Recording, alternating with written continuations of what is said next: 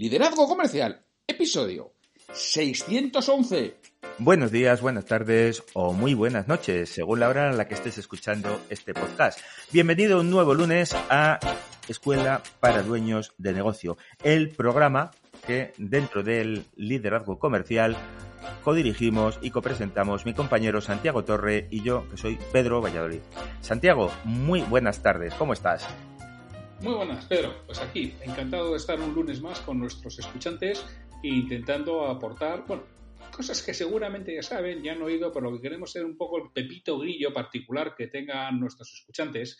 Digan, oye, tienes que hacer esto, yo que tú haría esto. Y eso es lo que, sobre todo, en este episodio vamos a, vamos a intentar realizar.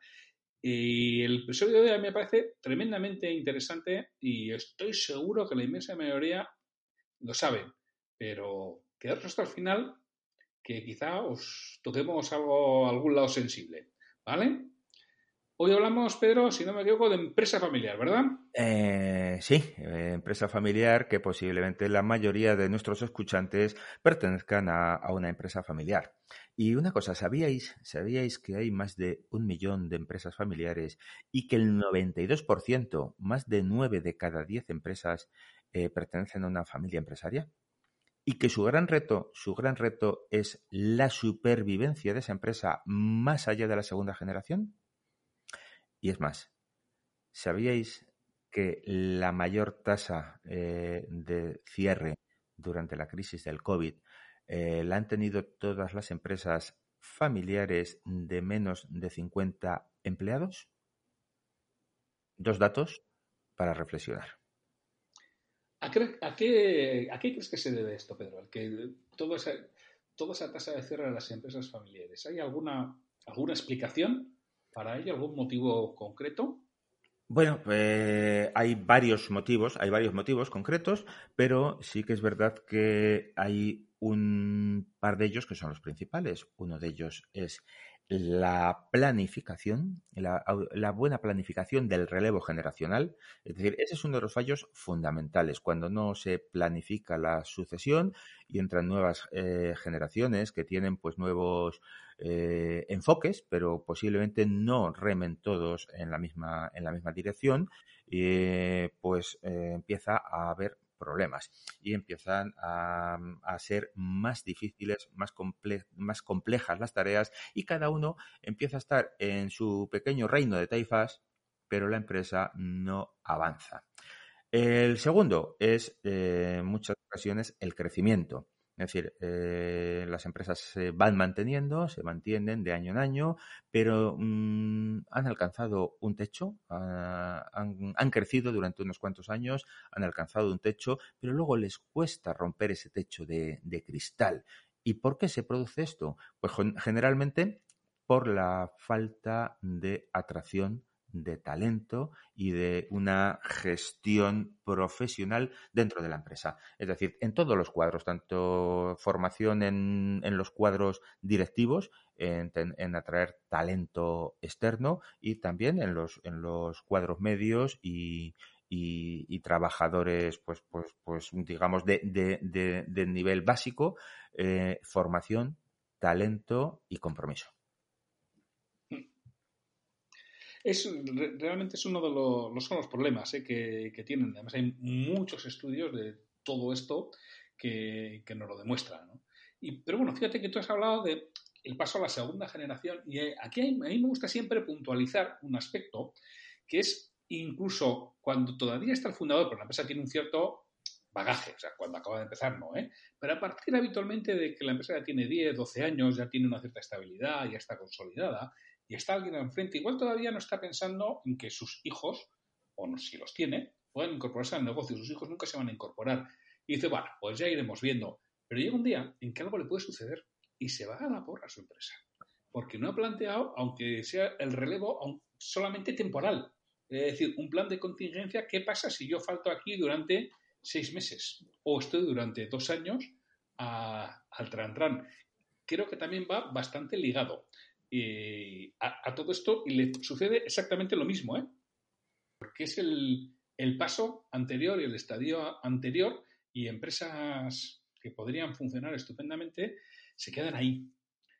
otro de los puntos que, yo veo es que no en España, ¿eh? las pymes en general no crecen lo suficiente.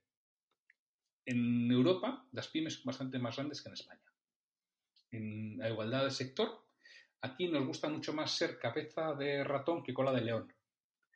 Y, no dejamos crecer. necesitamos crecer porque si, si crezco, tengo más capacidad de dividir recursos y además tengo más capacidad de contratar talento en el momento que, he crecido. Porque si no es muy difícil pagar talento con, un tamaño pequeño. Y para crecer, entre otras cosas, necesitas que la familia acepte, acepte a los nuevos miembros, a los nuevos miembros, a los nuevos trabajadores, ¿no? Y les deje hacer. pues si no, no les retienes. Así es, así es. Es, es verdad, eh, si nos comparamos con cualquier empresa eh, de Europa, ya no te digo de Estados Unidos, eh, en España lo que más tenemos son micropymes. ¿Eh? Cuando una mm, pequeña empresa, una empresa familiar, eh, pues eso, pues en Alemania eh, factura, pues tiene unas cifras de facturación ya a partir de ciertas cantidades y es normal encontrarte empresas que facturen 40, 50, 60, 70 millones de euros en adelante y, son pequeñas empresas mm, en comparación con el tejido empresarial. Nosotros dentro de España mm, son pocas, pocas, son el 80% de las empresas eh, no supera los 6 millones de euros de facturación anual. Con lo cual tenemos un tema de tamaño, es decir, ¿por qué no crecemos más? ¿No? Y, y evidentemente, claro, ese tamaño ¿Qué pasa? Que nos está, nos está produciendo diferentes problemas. Em, uno de ellos es las dificultades para atraer talento y crear planes de carrera. Otro de ellos es las dificultades para internacionalizarse. ¿Qué ocurre? Pues que cuando una empresa se internacionaliza, crece más, pero además mm, sus, sus riesgos también se dividen. ¿Por qué? Porque depende de diferentes mercados y de diferentes entornos. Eh, además, tiene más recursos, puede digitalizarse. Y no sé si nos dará hoy tiempo a hablar de digitalización o tendremos que hacerlo en otro programa, pero ese es uno de los grandes retos que tiene hoy la pyme eh, en el siglo XXI y además en el año 2021, en el año 1 después del COVID. Es decir, esto ha cambiado y como ha cambiado la digitalización es otro gran reto que tenemos. Y para eso necesitamos tamaño y necesitamos crecer y necesitamos un plan de contingencia que nos permita tener claro hacia dónde caminamos, ¿verdad, Santiago? Sí, y además yo ahí sí te puedo decir el por qué estamos tan poco digitalizados, porque el que la fundó, la fundó. repito, no sé que sea muy nueva y una startup, pero si no, pues la fundó hace 10, 12, 15 años y el año 2004 y el año 2021 no tiene nada que ver a niveles de digitalización. Con lo cual, o ha avanzado mucho o le gusta mucho esa parte, o está dos o tres pasos por detrás de un profesional externo que le paga para ello. Y ese es otro de los problemas que, de verdad, ¿eh? los que estéis aquí, que tengáis vuestra propia empresa, poner muchísimo foco, muchísimo ojo en la digitalización. Os podéis quedar fuera en 18 meses, porque pueden coger una ventaja y luego ya no, no llegas, ¿eh? Como te cojan e, esa ventaja y es una de las cosas para mí claves que pueden afectar muy mucho en los próximos dos o tres años a las pymes españolas, sobre todo a las pymes familiares. Por el momento que has profesionalizado la gestión, puede pasar, pero es más difícil que esto ocurra, porque están mucho más encima de esos temas, porque no están en los temas del día a día que habitualmente está este dueño de esta pequeña empresa. Está claro. Es que además, eh, si siempre ha sido el futuro eh, y ha sido necesario, es decir, hasta ahora, datos, datos que tenemos, datos que tenemos hasta ahora son datos estadísticos, ¿eh? no, no nos los hemos inventado. Es decir, 8 de cada 10 empresas familiares no llegan a la tercera generación. Y en la actualidad, el 30% de la empresa familiar que hay en España, solo el 30% llega a ser dirigido por la, por la segunda. Es decir, la tercera generación solo llega un 10% de nuestras empresas, es decir, 9 de cada 10 no alcanzan ese nivel. Y estos son datos del Ministerio de Industria. No son datos, no, no, no, son datos que nos hayamos sacado y tenemos, digamos, documentos que lo soportan, que, que nos los podéis pedir, ¿no? Entonces, mm, ¿por qué no llegan? Pues no llegan precisamente porque eh, es imprescindible, es imprescindible mejorar nuestra competitividad y mejorar nuestra productividad. ¿Y la productividad por qué pasa? Pues por el capital humano. Una empresa es lo que hace nuestro equipo, nuestra gente. Nosotros podemos saber mucho, nosotros podemos tener una capacidad inmensa, pero no somos nada sin un equipo eh, mm, potente, un equipo comprometido, un equipo formado y un equipo mm, bien pagado. Eh, bien pagado porque, porque lo vale. Eh, el coste salarial, mm, yo siempre he pensado que, no es un gasto, es una inversión cuando es un equipo realmente de altura y de nivel. Si evidentemente no hay compromiso, es un gasto, sin duda ninguna. Pero si, si no, es mi mayor ventaja competitiva. ¿Estás de acuerdo, Santiago? Totalmente, y además hay muchas formas que la gente, mm, bueno, como es bastante endogámica en general, en las empresas familiares, ven, su entorno y poco más, y se relacionan con otras empresas familiares que ven su entorno y poco más, eh, tienen muy poquita relación con empresas multinacionales en muchas ocasiones y sobre todo con dirección de empresas. Y yo siempre digo que si tú puedes pagar muy bien en base al resultado a alguien que, que traigas, pero si le traes con un proyecto interesante, es un poco lo, lo que sucedió en su momento con John Scully cuando le fichó Steve Jobs para, Apple, que además luego fue el que se cargó a Steve Jobs. Pero. Además. A, él le, le hacen ir a bordo con un gran proyecto y con una recompensa a largo plazo. Es decir, él iba a ganar inicialmente menos de lo que ganaba en Pepsi, pero podía ganar mucho más dinero si hacía crecer a la empresa. Si estamos hablando de que esta empresa, de que las empresas hay que hacerlas crecer, si tú tienes un buen plan de crecimiento, tú puedes plantear una retribución a cuatro o cinco años en base a una prima o en base a primas por crecimiento y por resultado a los directivos y contrates. Y primero, igual no les tienes que pagar 15.000 euros más al año, pero sí después pagar una prima cuando se, eh, se consigan unos hitos de 50 o 60.000 euros es ese, ese importe. Pero lo vas a pagar, cuando, uno, cuando se consiga el hito. Y dos, va a venir de los resultados que ya tienes. Con lo cual no sale de su bolsillo. Y luego ya negociaremos cómo, cómo seguimos desde este momento. Y además incentiva mucho más, porque si yo estoy viendo ahí cerquita 50.000 euros, espera que no pierdo tan fácil el talento, ¿eh? que no me voy tan sencillo de esa empresa, que igual le aguanta algunas tontas al dueño o al hijo del dueño. Pero claro, eh, si no. Entonces, bueno, todo este tipo de cosas existen herramientas para realizarlo. Eh, bueno, pues que, muchas veces no se utilizan, ¿eh? Y no se utilizan adecuadamente. Y yo en alguna ocasión que he utilizado con clientes es una pasada. Lo bien que funcionan. Porque es que es como funcionamos los humanos, es como lo funciona nuestra mente.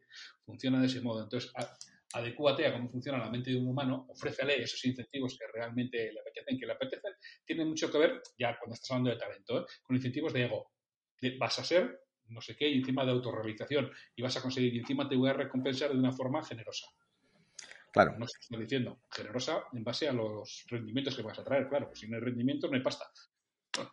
Pero ¿cuál, ¿cuál, es la base número uno para eso? Tener un buen plan de negocio, que ya lo hemos hablado en algún otro podcast, compañeros. Es decir, si yo tengo un buen plan de negocio, yo sé hacia dónde quiero llevar mi empresa, sé hacia dónde quiero ir, puedo ¿eh? En base al cumplimiento de ese plan de negocio, buscar y atraer el talento que necesito. ¿eh? ¿Y para eso qué he hecho? Pues he hecho mis deberes antes y también los hemos hablado, definir muy bien qué perfiles necesito, seleccionar y tener un buen sistema de retribución, un buen sistema de retribución basado en, resultados ¿eh? y que me permita eso, retener talento. Esto ¿Qué me va a permitir? Atraer a los mejores, tener mano de obra cualificada y mano de obra cualificada en cualquiera de los puestos mm, de la empresa tengo que tener a los mejores, porque esos van a ser mi ventaja competitiva, son los que me van a ayudar a crecer y los que me van a hacer grande. Y además voy a estar permanentemente inmerso en un proceso de innovación, de creatividad, de poder llevar la empresa hacia adelante. ¿Por qué? Porque como tengo personas mm, cualificadas, tengo personas preparadas, ya no tengo yo que estar apagando incendios todos los días, resolviendo los problemas que a veces la incompetencia nos ha creado, nuestra propia incompetencia por no haber sabido seleccionar a las mejores personas, por decir, venga, este mismo y ya, y ya he cubierto el puesto. Entonces, cuando yo tengo personas que hacen que la empresa funcione, yo puedo dedicarme a otras cosas y puedo dedicarme a generar innovación, a generar riqueza y a generar eh, cambios que permitan que la empresa crezca, se digitalice, se internacionalice y pueda tener incluso pues otra perspectiva y un estadio de permanente crecimiento. Y aquí hay otro punto que Lo hacen, ¿eh? lo suelen hacer las empresas. Desgraciadamente, en muchos casos lo hacen tarde, que es el famoso protocolo familiar. Y yo, no estoy hablando tanto del aspecto de vista jurídico, que indudablemente que hay que documentarlo en un, en un contrato, está claro, pero desde el punto de vista de qué es lo que queremos y por qué queremos y para qué queremos. Porque si no, te vas a encontrar con situaciones complicadas, con situaciones muy, muy, muy emocionales que hacen que se rompa la relación. Y una empresa con mala relación entre los directivos no funciona. No funciona y además tiene un problema, ¿verdad, Santiago? Es decir, los dos hemos conocido, yo últimamente he estado trabajando con dos empresas con grandes problemas y que cuando hablaba con el fundador decía, pero yo es que, Pedro, yo es que no pensaba que esto podía llegar a ocurrir. Y mira que he leído sobre el tema del protocolo de empresa familiar y mira que he visto, pero yo pensaba que, bueno, que ya, que teníamos tiempo y que ya lo haríamos. ¿Qué ha ocurrido? Que ahora la situación, eh, pues, pues se ha ido estropeando ¿Por qué? Pues por falta de comunicación, porque tienen mm, visiones distintas los hijos y los hermanos que entran en la empresa, porque su ciclo vital también es diferente, ¿no? Y ese ciclo vital pues hace que cada uno tenga distintas necesidades, distintas inquietudes, distintas tareas que cumplir, porque los familiares políticos en un momento dado pues también tienen su influencia y no siempre es, es, una influencia que suma. Eh, y porque mm, el código de valores, eh, las metas eh, son, son diferentes, incluso hay por querer ser uno un poquito más que el otro. ¿Y todo eso qué hace? Pues eso eh, nos lleva a que la empresa se convierte en ingobernable. Y claro, ahora ya no tiene remedio. Ya están puestos en, en, cargos directivos, ya están trabajando y ahora hablar de un protocolo de empresa familiar es complejo. Sin embargo, si lo hacemos cuando no hace falta, eh, y esto lo hablamos una vez cuando hablábamos de dinero y de pedirle al banco, ¿no? Que decíamos que, se dice que los bancos te sacan el paraguas eh, cuando hace sol y lo retiran cuando llueve. Bueno, pues esto ocurre lo mismo. Si lo hacemos cuando no hace falta, eh, evitaremos muchos, muchos, muchos problemas. Si nosotros vamos a pedir al banco dinero eh, con un plan de negocio sabiendo que me va a hacer falta dentro de nueve meses o diez meses y hoy no me hace falta, tendré más posibilidades de que me lo den. Si yo hago un protocolo de empresa familiar cuando no lo necesito, eh, será más fácil que tenga éxito y que mi empresa continúe. Si espero a cuando no queda más remedio, posiblemente mm, no lo haga, ya no, no haya eh, eh, no, hayamos interiorizado los valores de ese protocolo, con lo cual, aun firmado, acaba siendo papel mojado porque nadie le hace caso. Entonces, ¿cuándo hay que hacerlo? Cuando no hace falta. Sí, está claro. O sea, hay que hacerlo cuanto antes que. Es que si lo cambian, pues lo cambias si es que no, no lo vas a grabar en piedra. Si luego hay que cambiarlo, se cambia, pero tenlo. Yo, esto fue hace muchos años, no, no fui yo, yo a la empresa que llegué lo tenía, por suerte. Eran, los dueños eran muy, muy, muy inteligentes, tan inteligentes que creo que con 64 o 65 años se jubilaron y dejaron a sus hijos. Eran dos, que además eran dos socios que no eran ni, ni o sea, eran dos socios y punto. Y se fueron los dos, llegaron al acuerdo, los dos se jubilaban y dejaron a sus hijos la, la empresa le dijeron, ahí os los apoyáis, campeones. Pero firmaron un, protocolo familiar y yo llegué en un momento que había tensiones entre los socios eh, y gracias a que el protocolo familiar las pudimos conectar. Si no hubiera sido viable, porque ya había una serie de enfrentamientos, al final yo pregunté, oye, ¿tenéis un protocolo familiar? Sí, dejármelo, por favor lo vi y dije, se acabaron las discusiones, pues está aquí, ah, sobre todo el más beligerante, con el que luego tengo que decir, en su momento lo más suave que nos dijimos era algo relacionado con nuestras madres. y hoy somos íntimos amigos. Pero dije, oye tío, si tienes aquí firmado, si no, es que no, no, hay que darle vueltas, me da exactamente igual lo que digas, está aquí firmado. Y lo has firmado tú, es tu firma. Se acabó, o sea, olvídate del tema. Y fue la forma en que pudimos empezar a reconducir, porque había ese protocolo firmado. Si no, eso, vamos, hubiera acabado, vamos, como el Rosario de la Aurora. Está claro, está claro. Es muy importante el realizarlo, de verdad, que es que puede ayudar a salvar una empresa. ¿eh? Sí, y profesionalizar. Es decir, pasamos por, por, tres fases, vamos a recordarlas, que es profesionalizar la gestión. Para profesionalizar la gestión tengo que tener un buen plan de negocio y tengo que tener una buena organización, ¿eh? mm, tanto de recursos humanos para y, y, definir muy bien qué perfiles necesito para cada puesto y un buen sistema de incentivos y de retribución. ¿Vale? Entonces, formación continua, permanente de todos mis equipos, ¿eh? en cualquiera de los niveles de responsabilidad, pero formación, tienen que ser los mejores y es el dinero mejor invertido que no gastado y, por supuesto, tener claras las reglas del juego, valores y, y cómo se tiene que gestionar la empresa y por quién y quién puede gestionar esa empresa. Es, un recordatorio importante. Hay un estudio del World Management Survey que puntúa las capacidades de gestión de las empresas. Y España, España, dentro de Europa, está a la cola, farolillo rojo 2,9 sobre 5, ¿eh? por debajo de Francia, Alemania o Italia. Alemania está en un 4,5 sobre 5, es decir, tiene una nota de un 9 en capacidad de gestión. ¿Y dónde está esa diferencia de gestión? En las habilidades y formación de empleados y de cuadros directivos. Es decir, estamos no en la cuarta, estamos casi acariciando la quinta revolución industrial. ¿eh? Y aquí tenemos eh, tecnologías digitales, tecnologías físicas, tecnologías biológicas. ¿eh? Y todo esto nos está cambiando a una velocidad mm, de vértigo. Y ahora además nos ha venido un cambio adicional como consecuencia de esta pandemia. Si no somos capaces de innovar, de adaptarnos, ¿eh? de invertir en talento, de invertir en tecnología y en nuevas técnicas de gestión empresarial, que nunca nada es como siempre. O hacemos cosas diferentes o posiblemente camarón que se duerme se lo lleva a la corriente, compañeros. ¿Verdad, Santiago? Así es. Yo, si te parece, para acabar, mi recomendación es, diría, échale una pensada a este tema y échale una pensada ayer. O sea, hoy ya es tarde échale una pensada de verdad a este tema y déjate acompañar en el proceso por un profesional externo. De verdad que ayuda una auténtica barbaridad. El tener una visión no contaminada, una visión clara y una visión honesta, porque tienes que buscar a alguien que te, que te diga lo que, lo que ve, que no significa que sea la verdad, ¿eh? pero bueno, al menos te da su opinión real sin estar pasada por el matiz de la subjetividad de cada uno de los integrantes de la familia y alguien desde fuera, y por eso digo, interno es más complicado porque tiene muchas dificultades, pero externo es relativamente sencillo porque es un plan de actuación corto, es un plan de actuación muy puntual. el, hacer ese diagnóstico estás hablando de un mes, mes y medio, no estás hablando de más. Y te hace ver tu empresa desde una, de una perspectiva absolutamente diferente. Y luego ya irás haciendo el plan en los tiempos que se correspondan. Que que igual no tiene por qué ser inmediato, pero vas dando pasos y te vas poniendo fechas. Y haces eso, que hasta ahora era importante, ya va a ser importante y con fecha, con lo cual las probabilidades de que se hagan son mucho más elevadas y mucho más altas.